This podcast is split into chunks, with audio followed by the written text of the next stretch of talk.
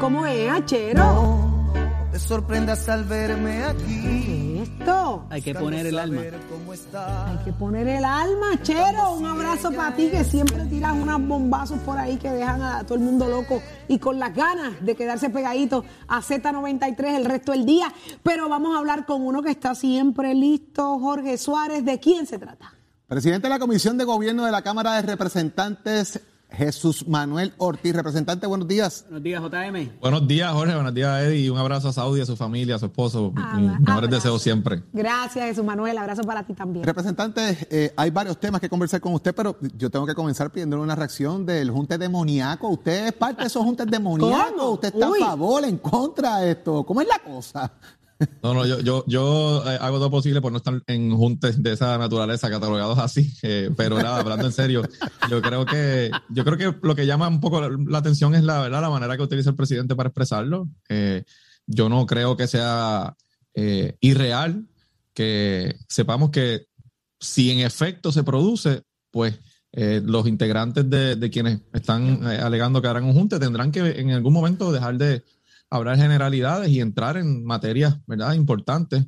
Eh, el tema de, de partidos independentistas o sectores independentistas, ¿verdad? Eh, uniendo fuerzas, pues no es nuevo, ha sucedido en el pasado, pasó con, con el MUS, pasó con el, el PPT, etcétera. Así que yo no creo que nadie deba molestar eso. Obviamente, pues lo más seguro la manera de, de decirlo el presidente, pues generó toda esta discusión, pero en su momento tendrán que ellos explicar eh, hacia dónde ellos ven eh, que el país debe moverse y eso incluye, pues por supuesto, su, su, su visión sobre, sobre la relación de Puerto Rico con los Estados Unidos y tendrán que explicárselo al país. Vamos a ver qué pasa con eso, representante, pero en temas legislativos, en la Cámara de Representantes, usted está comenzando una investigación contra la lotería electrónica por el tema de lo que regula la ley, deben ser la distribución de los fondos en diferentes entidades gubernamentales. Si eso está pasando o no, por ahí es que va la cosa.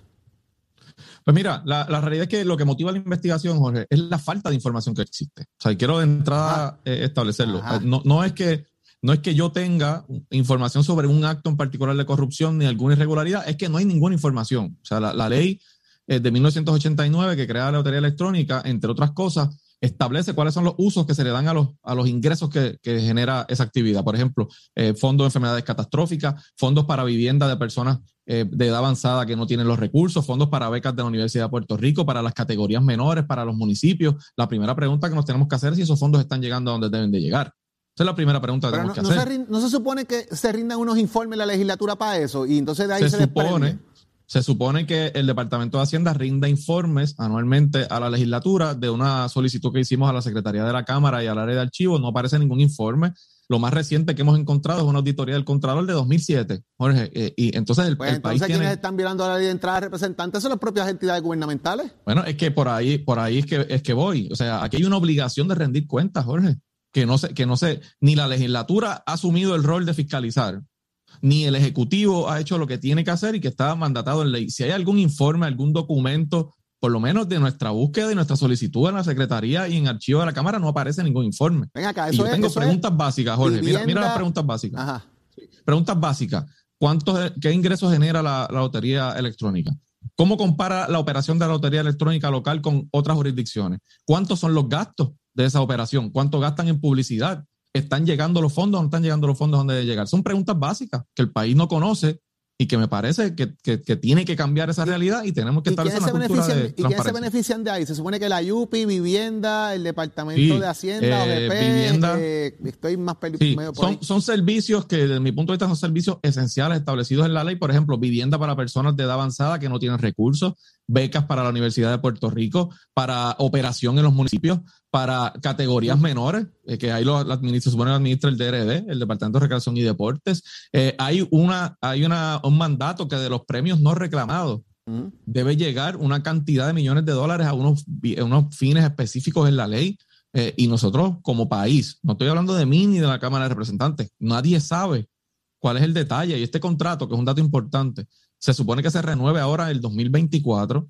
La empresa que lo opera lo, eh, está en contrato desde el 2016, pero antes de eso ya estaba manejando el sistema y lleva desde el 2005 a cargo de la lotería electrónica.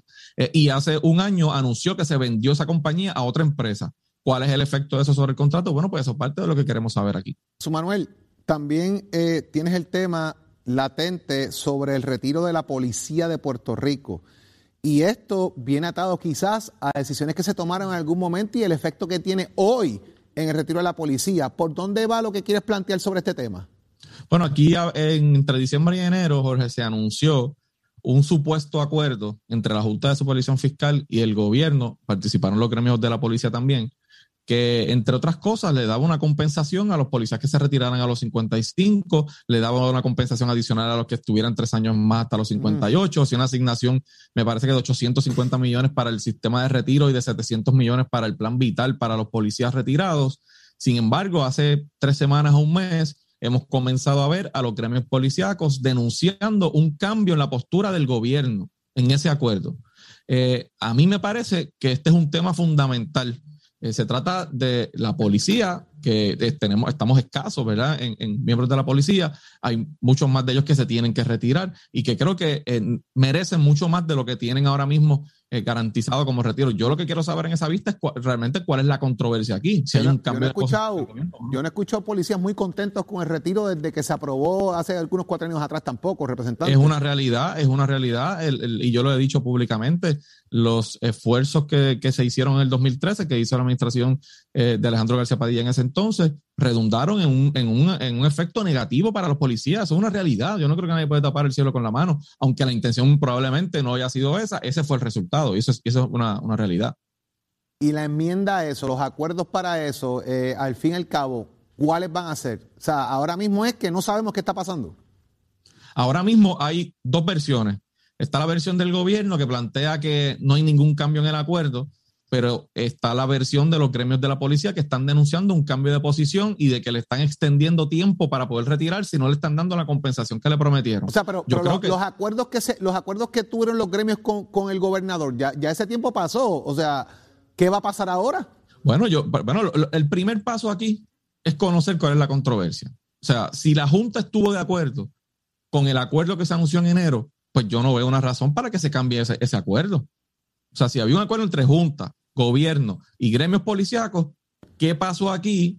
Que supuestamente hay un cambio en, los términos. Eso es lo que yo creo. Obviamente allí va a estar eh, la Junta de Retiro, allí va a estar eh, AFAF, allí va a estar eh, el DSP y los gremios policíacos. Y yo lo que quiero es conocer cuál es la controversia aquí y si en efecto hay un cambio de posición o no. Vamos a, ver vamos a estar bien pendientes de esa vista, representante, a las dos, porque me parece que el tema tanto de la lotería como el tema de la policía tienen eh, dos, son dos temas bien importantes en cuanto a qué está pasando en el gobierno, desenvolver fondos públicos, rendir cuentas, comunicación, que es bien importante en ese tema. Así que vamos a darle seguimiento a eso, eh, porque yo creo que es un tema importante para la policía principalmente y para el país que está pasando con los chavos ante todos estos escándalos que están ocurriendo y toda la situación que está ocurriendo, que hay información que es bien importante. Jesús Manuel Ortiz, gracias por estar con nosotros en Nación Z de la mañana de hoy. Es ustedes, siempre la hablen. Ahí está. Ahí está, Saudi. ¿Cómo se resume esta situación? A mí me, interesa mucho el tema de la lotería, porque recuerdo que esto se convirtió como en un pote de que todo el mundo miraba eso como la gallita de los huevos de oro. Sí, sí. De que cada vez que se hinchaba, cualquier cosa se resolvía con la lotería. Sí, sí. De lo que sobre, manda para esto, de lo que sobre, manda para allá. Y todo el mundo legislaba sobre eso. Recuerdo que el tema de las categorías menores del deporte fue uno de los primeros que se legisló y ese tuvo resultado. Yo no sé si eso se está atendiendo todavía, si se está desembolsando dinero o no, pero muchas cosas redondeaban hacia ahí. Oye, no da para tanto. Ahora, de lo que está en función, se está rindiendo la cuenta, sabemos en qué se está gastando el dinero que se supone se rinda al aire de premios no reclamados. Óyame, son premios no reclamados. Pero ¿cómo es posible que haya un premio no reclamado? Millones de dólares. Millones de dólares anuales se va en eso. Eh, aquí y en Estados Unidos ni te sabes cuento. A lo mejor cuántas veces yo me he pegado y yo soy de las que juego por fe y nunca verifico los boletos. Y no tienes, no sabes, no te encuentras ni el, boleto después. No, no, pues ni los encuentro. Oye, se me olvida que jugué. Pero yo creo que aquí, ¿verdad? Eh, y de un tiempo para acá y bueno, eh, el Departamento de Hacienda está haciendo lo que tiene que hacer. No obstante, eh, esas cuentas deberían ser separadas. Y uno de los errores que más se ha marcado aquí, y eso en las investigaciones legislativas ha trascendido, es que ese dinero, si está marcado para X eh, propósito por ley, pues tienes que separarlo y ponerlo en una cuenta aparte. Eso, eso no siempre se hace, no todas las leyes disponen para eso y una vez tú no separas el dinero en una cuenta aparte que es para ese propósito, de momento, al final del año, si está en la cuenta general del gobierno, lo van a utilizar para la necesidad básica, ¿no? Eh, pero me parece que eso va primero, inclusive, que lo que menciona eh, Jorge, eh, eh, que lo hace muy bien, el término de para qué se usa el dinero cuando le llega a la entidad. Pero primero que nada, hay que separarlo, hay que separar las cuentas particulares de acuerdo a lo que dispone la ley para asegurar que el dinero llegue a donde tiene que llegar y luego entonces podemos fiscalizar el uso. Así mismo es, pero oye, y, la pregunta es, sabemos que eh, los juegos son como por temporada, ¿verdad? Y hay gente que, hay, hay épocas como que se, crece el deseo por el juego, no sé, estará produciendo la misma cantidad de dinero, se mantiene el mismo nivel de producción. La cantidad de, la cantidad de millones, usualmente, eh, un estudio que se había hecho originalmente se decía que oscilaba entre 3 a 5 millones de dólares, que se mantenían de 3 a 5 millones de dólares de premios no reclamados de la lotería. Mientras más sube el pote, más gente juega. Y eso también crea unos dividendos de dinero que se distribuyen. Pero si se está haciendo o no se está haciendo, esa es la gran pregunta, eh, Saudi. ¿Qué está pasando con esos chavitos? Llega a vivienda lo que le corresponde para las personas indigentes, los ancianos, etcétera. Se está repartiendo los chavitos bien en las categorías menores, en todas. De hecho, la legislación original decía categorías menores de béisbol y se enmendó a que fueran categorías menores en general, que hablara entonces de todas las categorías menores en Puerto Rico, porque obviamente pues la, funcionalidad de las categorías menores, debidamente inscritas, etcétera, tenían ciertos problemitas y eso se fue atendiendo legislativamente. Pero de ahí a todo lo que se ha tratado de sacar, eso se convirtió en la gallina de los juegos de oro. Hay chavo ahí, saquen de ahí. Y eso, pues, obviamente, ante la escasez de recursos, convertía esto en un tema eh, medio complicado. Medio complicado, pero interesante. Claro. Que se destape ahora esta investigación, a ver qué, Comunicación, comunicación. A ver qué arroja todo esto. Pero, miren, compañeros Jorge y Eddie, los invito a que compartan conmigo esta conversación. Ya está en línea telefónica Cristian Vega, y él es un portavoz de los comerciantes de San Juan. Así que muy buenos días, Cristian. Buenos días, Cristian. Muy buenos días, chicos de Nación Z. Espero que tengan excelente día. Eh, estamos igual así de, preocupados como todos ustedes están por lo de la lotería, si nosotros estamos por lo que tiene que ver el código. Particularmente nos tiene a todos los comerciantes súper nerviosos y, y al final del día lo único que estamos pidiendo es que pues el alcalde se siente con nosotros a poder presentarle todas las preocupaciones que tenemos y poder empezar a negociar particularmente en lo que tiene que ver ese código que pues desde el 30 de abril para adelante no sabemos nada sobre el tema.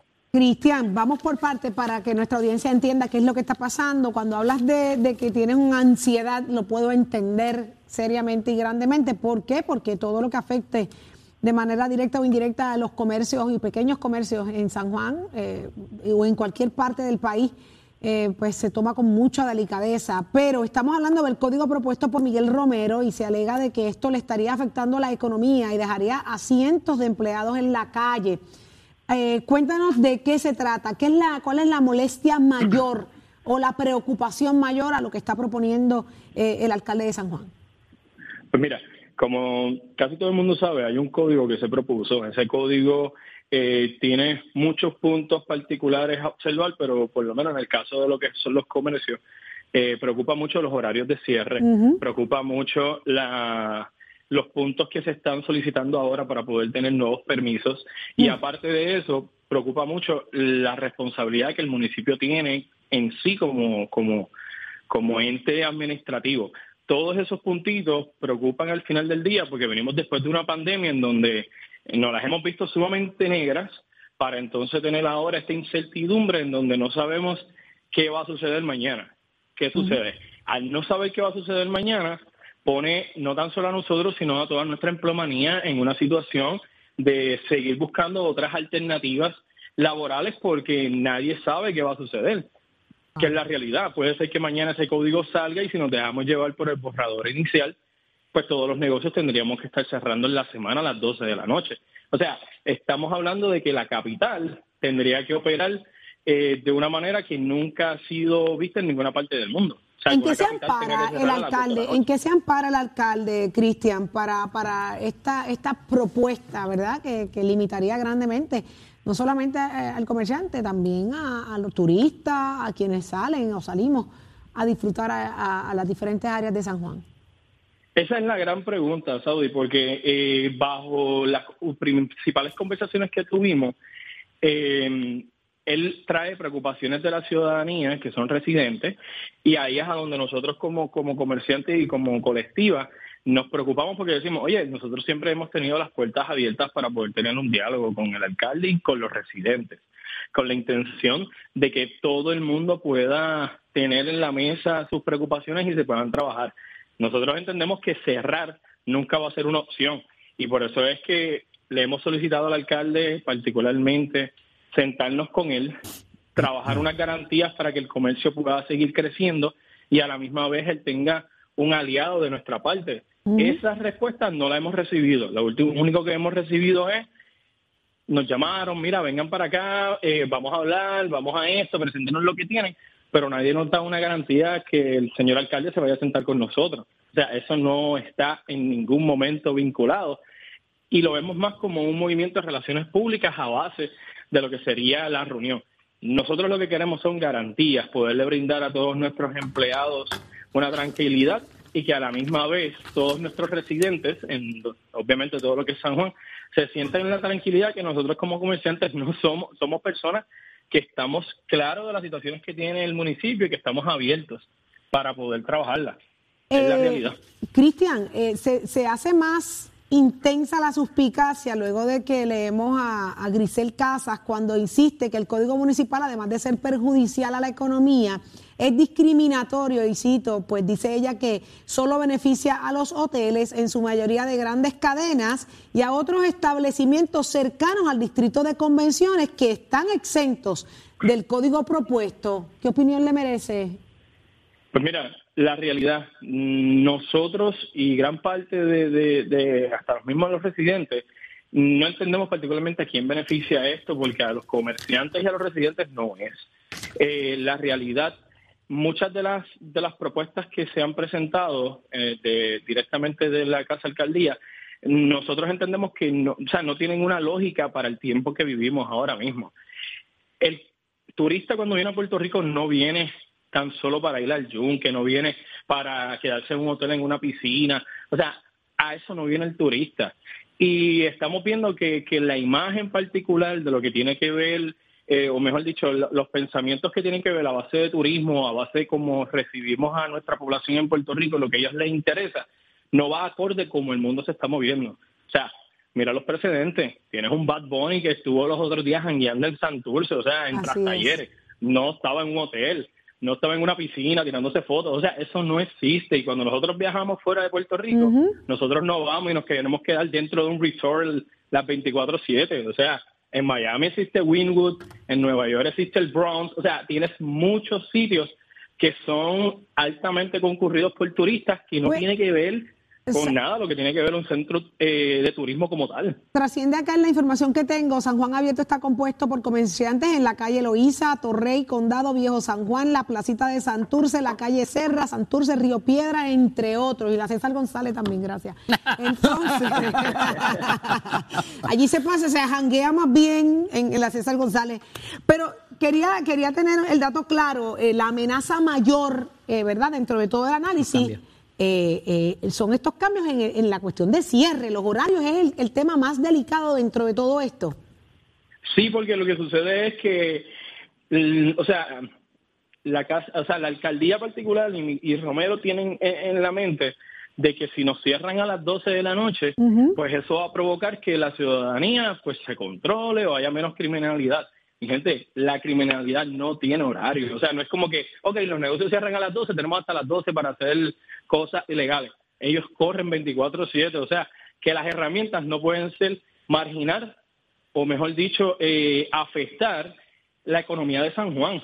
Tiene que ser, como lo ha dicho el gobernador de Puerto Rico, educar. Oye, el municipio de Cagua ha empezado a trabajar eh, talleres para ayudar a los comerciantes a poder trabajar con personas en el- con cuando están consumiendo alcohol para oye, es educar pero no puede ser que la- el movimiento sea vamos a cerrar llevamos dos años de pandemia nos Mm. no, han cerrado miles de veces No, no, no. y todavía la pandemia sigue No, dos años de pandemia está siendo considerado, dale para atrás, la cantidad de situaciones y hechos que hemos vivido como país que nos han tenido descontrolados a los comerciantes. Y en efecto, donde peor se siente es en el pequeño y en el mediano comerciante. No digo que los grandes también, pero tienen buen capital para seguir para adelante y buenos seguros. Nosotros los pequeños lo sufrimos muchísimo más y estamos asfixiados, así que yo me hago parte de, este reclamo porque en efecto eh, el simple hecho de que se siga oprimiendo, que se siga eh, quitando eh, oportunidades al pequeño y mediano comerciante es intolerable, es intolerable. Así que Cristian, te agradecemos muchísimo el que hayas abierto, ¿verdad?, todo esta, toda esta gama de información de reclamo a nombre de todos los comerciantes en San Juan que sufren todos los días. Así que la lucha se da como lo estás haciendo, con, con, oportunidad de diálogo, de que, de que el alcalde escuche todas las vertientes, todas las versiones, ¿verdad? Y hay un detalle también, están los residentes, como bien mencionaste en un principio, que llevan también haciendo ciertos reclamos. Así que la tiene difícil el alcalde, pero tiene que sentarse a la mesa de discusión y ver los pros y los contras. Y sobre todo proteger los pequeños y medianos comerciantes, que son los que, mire, mueven esa economía fielmente y generan grandes empleos también. Así que gracias, Cristian, por estar con nosotros. Muchas gracias. Muchas gracias. Excelente día. Ahí está, muchachos, ¿qué ustedes creen de eso? Mira, es, complicado porque ciertamente se dan unas razones de seguridad y se dan unas razones también eh, de eh, ¿verdad? De, toda esta cantidad de eh, proliferación de turistas que estamos teniendo eh, de Naguen, tú sabes, está bien difícil también conseguir eh, empleados y otras necesidades que hay. Ahora hay escasez de productos también, o sea que una cosa tiene que compensar la otra. Y, o sea, ¿dónde en Puerto Rico no es turístico? Todo. O sea, todo es turístico verdaderamente. Entonces, el tú preferir maravilloso. al sitio donde te venden la cerveza en 8 pesos, al servicio, al, sitio donde la venden dos, este, eh, pero hay que ser justo en el análisis. Muchas veces estos sitios están ubicados donde hay residencias y también tienes que tener un balance, entre el residente y el comerciante. un balance. El asunto de después de las 12 de la noche o de las 2 de la mañana que se ha hablado también como, como curfew, pues oye, también después de cierta hora verdaderamente no hay comida, no, hay turismo, lo que hay es jodedera, tú sabes. Eh, y la, gente, a veces los turistas dicen, mira, yo estoy enmayado, ¿dónde yo voy a comer aquí a las 12 de la noche? Y la queja mayor es esa, que no hay dónde comer, pero imagínate tú cerrando Pero no debe eso estar atado al tema de que eso controla uno la criminalidad. De acuerdo. eso sí porque ese no es el fundamento. Cierto. El fundamento del vacilón versus no tengo dónde comer, versus me di tres palos y ahora tengo hambre, los monchis, los monchis que uno le dan, sí, sí. versus decir que es que eso va a atajar la criminalidad, eh, eso es un checkmark grande. Porque, señores, mire lo que está pasando en Cagua. o sea, Cagua, está en una situación bien complicada. No voy a entrar en, méritos, ¿verdad?, de, de, absolutamente nada, pero una situación bien complicada en Cagua, donde hay gente inocente está perdiendo la vida un domingo a las 3 de la tarde, zafre tiros en las urbanizaciones. Eh, eh, entonces, ¿qué vamos a hacer? ¿Vamos a cerrar la urbanización a las 3 de la tarde para que no disparen? No tiene que ver con horario, no, tiene que ver con lugar, tiene que ver con otras circunstancias sociales que podemos entrar aquí a discutir. Le estamos tres programas para eso. No, pero los muchachos están bregando con eso ya. Yo creo que no es tanto quizás los tiroteos y eso, pero las peleas que hemos visto que se forman lo, lo que me refiero, es que, en la placita, el, planteamiento de, la criminalidad no es una pelea lo que está atando aquí es el tema de que van a saltar gente, de que van a haber tiroteos, de que, porque las peleas se forman antes las canchas de baloncesto y no están los y, no hay criminales, los papás no son criminales, y por una discusión que se forma en una cancha de Son charros, son charros. Esos son otros 20 pesos. Pero lo que quiero decir, o sea, el, tema lo escalan al nivel del tiroteo, del alma, del robo. Cuidado, porque vuelvo y te digo, a las 3 de la tarde en Cagua pasan estas cosas. Es muy triste, es muy triste. Pero vamos a seguir luchando y llevando el buen mensaje, señores los inocentes no tienen por qué pagar por, decisiones o negocios de otra índole. Así que vamos a proteger nuestras calles y a, y a nuestra familia. Noticias, controversias y análisis. Porque la fiscalización y el análisis de lo que ocurre en y fuera de Puerto Rico comienza aquí, en Nación Z. Nación Z por, por Z93.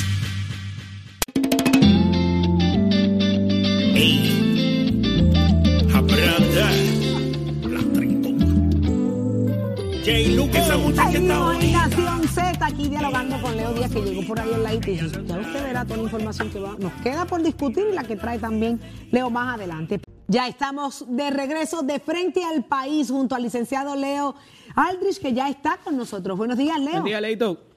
Buenos días, Saudi. Buenos días, Eddie, Jorge, y a todo el público que nos escucha a través de Nación Z. También a mi tocayo Leo Díaz, que me dijeron que está por ahí. Ya está por aquí también Leo Díaz. Pero Leo Aldrich, Movimiento Victoria Ciudadana y Partido Independentista, eso es un junte diabólico. Uy, señor, reprenda. Demoníaco. ¿Qué es eso? Demoníaco, demoníaco, Ah, no, demoníaco. diabólico y demoníaco no va por ahí. Ah, ah.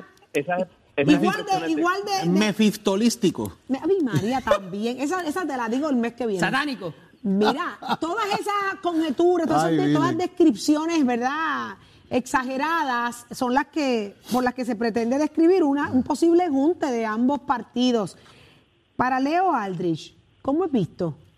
Bueno, esas expresiones del presidente de la Cámara, Rafael Tatito Hernández, que es el de facto líder del Partido Popular Democrático, a mí me da la impresión de lo siguiente. Este es el fin, el final del melonismo. Ya el Partido Popular Democrático ni tan siquiera está haciendo puentes hacia eh, los independentistas light o hacia la gente que por mucho tiempo, siendo independentista o puertorriqueñista o soberanista, prestaban ese voto disque útil para el Partido Popular Democrático. Ya el Partido Popular Democrático echó a esa gente a pérdida. Dijeron, estas personas, estos electores, están con Movimiento Victoria Ciudadana, están con el Partido Independentista o no van a ser atraídos hacia el Partido Popular Democrático. Me parece que no es una expresión feliz, no me, no- me parece que es una expresión un poco destemplada incluso y que no es un cálculo político sabio. El Partido Popular Democrático por mucho tiempo giró alrededor, o, o sea, giró eh, en torno a, a esos votos que le iban a llegar eh, a, a- a último momento. Sacaban la bandera puertorriqueña, sacaban un himno, eh, ¿verdad? Patriótico, algún anuncio patriótico, decían que era el dique contra la estadidad, hacían alguna diferenciación con el Partido Nuevo Progresista, pero de un tiempo para acá, cuando se ha visto que en realidad muchas veces el comportamiento de los funcionarios electos del PPD y el PNP es igual, cuando se ha visto que el asunto del estatus, a pesar de que obtenga una mayoría, la estadidad no avanza, cuando se han dado cuenta de que la agenda de política pública en la Asamblea Legislativa no es novedosa, las personas, los sectores liberales o independentistas pueden ya descartar al Partido Popular Democrático y si tenían algún remanente de duda, las expresiones de ayer de Tatito Hernández de que ese junte entre el PIB y el Victoria Ciudadana es, es demoníaco, pues realmente ya los aleja definitivamente. Así es que mi diagnóstico es que este es el principio del fin definitivo del melonismo, de aquellos independentistas que prestaban su voto para propósitos de utilidad al Partido Popular Democrático, especialmente en la zona metropolitana y en la zona de San Juan, el Partido Popular vivió mucho tiempo de eso, haciendo alarde, ¿verdad?, en su retórica de que eran la casa grande y en términos más prácticos dándole trabajos a muchas personas de estos sectores independentistas, eh, luego de que ese mismo Partido Popular en los 50 persiguiera a los sectores independentistas eh, violentamente. Así es que estamos viendo, a mi juicio, algo mucho más allá de una expresión eh, destemplada del presidente de la Cámara. Me parece a mí que este es el fin definitivo del melonismo.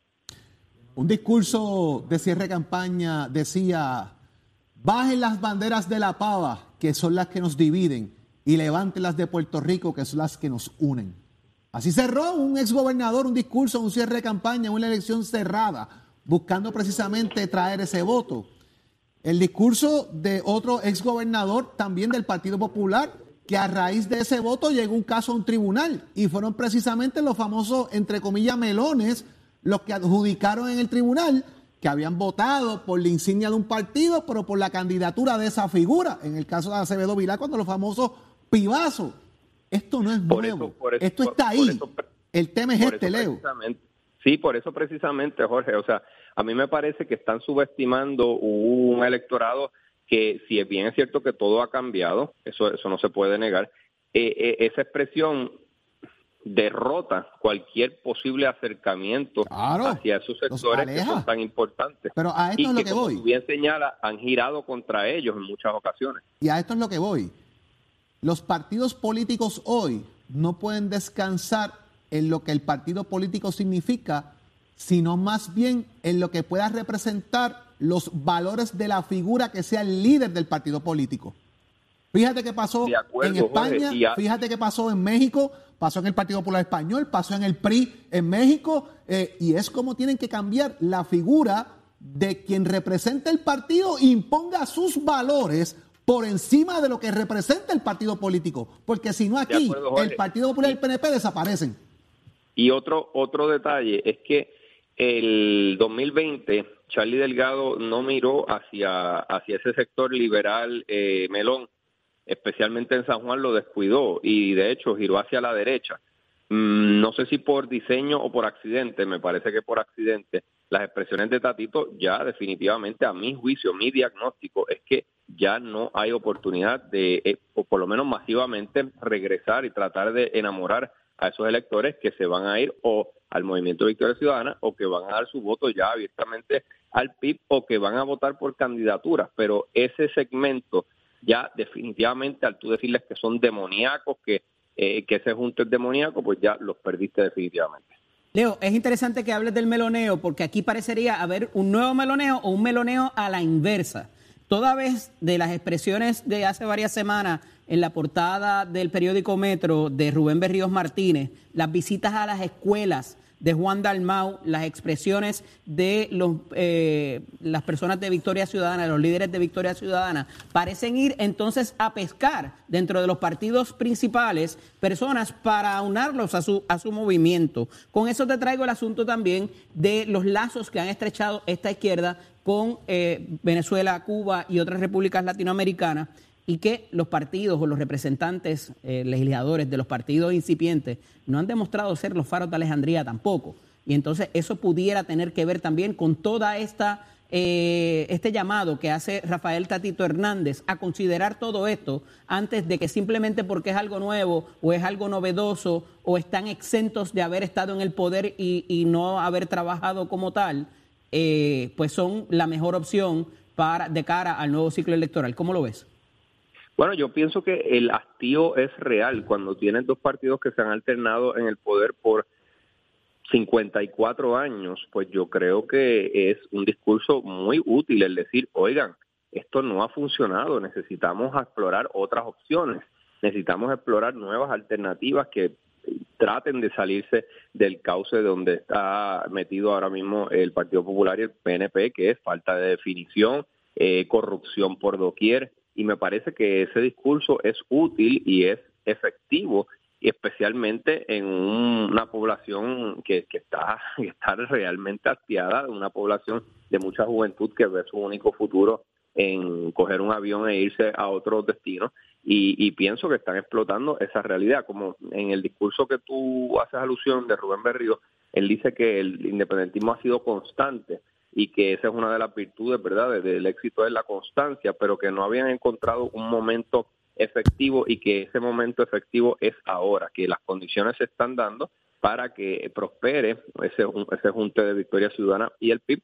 Y de hecho, si vamos a, a lo empírico, el Movimiento Victoria Ciudadana y el PIB juntos obtuvieron para el candidato a la gobernación, eh, si fuera Juan Dalmau o Alexandra Lúgaro, entre ambos obtuvieron el 28-29% que raya casi, casi en el 33%. Pero un poco a lo que voy, Leo, es que eso está cool, esas cosas nuevas están cool, hasta que toques los fondos federales o hasta que esto se parezca a Cuba, Venezuela y Nicaragua. Lo que pasa es que esa comparación de Cuba, Venezuela, Nicaragua a mí no me parece que necesariamente es correcta, porque de hecho, o sea, hay otros países que tienen eh, eh, gobiernos independientes, la República Dominicana, Colombia, eh, que, que son países ¿verdad? Que tienen su independencia, pero que no necesariamente giran hacia un gobierno de, autoridad o un gobierno, o sea, o tienen un gobierno de una democracia liberal. Eh, hay un montón de países que, por supuesto, tienen eh, regímenes de, de, izquierda, incluso socialistas, eh, Suecia, Dinamarca, y son países de avanzada. Así que no me parece que siempre deben verse en ese marco de la Guerra Fría, del cupo de la independencia que viene y, que va a ser como Cuba, Venezuela, porque el ser independiente no significa que va a haber un gobierno socialista o comunista necesariamente. Así que creo que es importante distinguir una cosa de la otra y hacer un análisis de tiempo, composición y de, composición, tiempo, y lugar, espacio.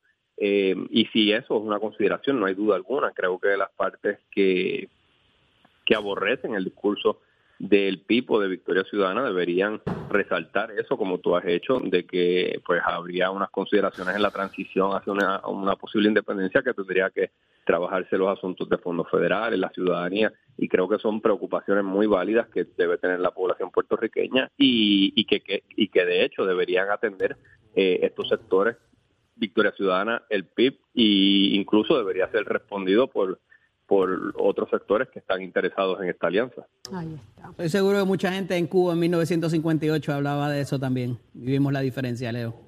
Pero no, pero en, Cuba en 1958 acuérdate que había un enemigo común que era Fulgencio Batista y en el y, el 58 eh, la idea era sacar a Fulgencio Batista por la corrupción, por lo que implicaba y el gobierno de Cuba se convierte, gira hacia el socialismo comunismo en el 61, 60, 61, luego de que la, revolución en el 1 de enero de 59 triunfa. Ahí está.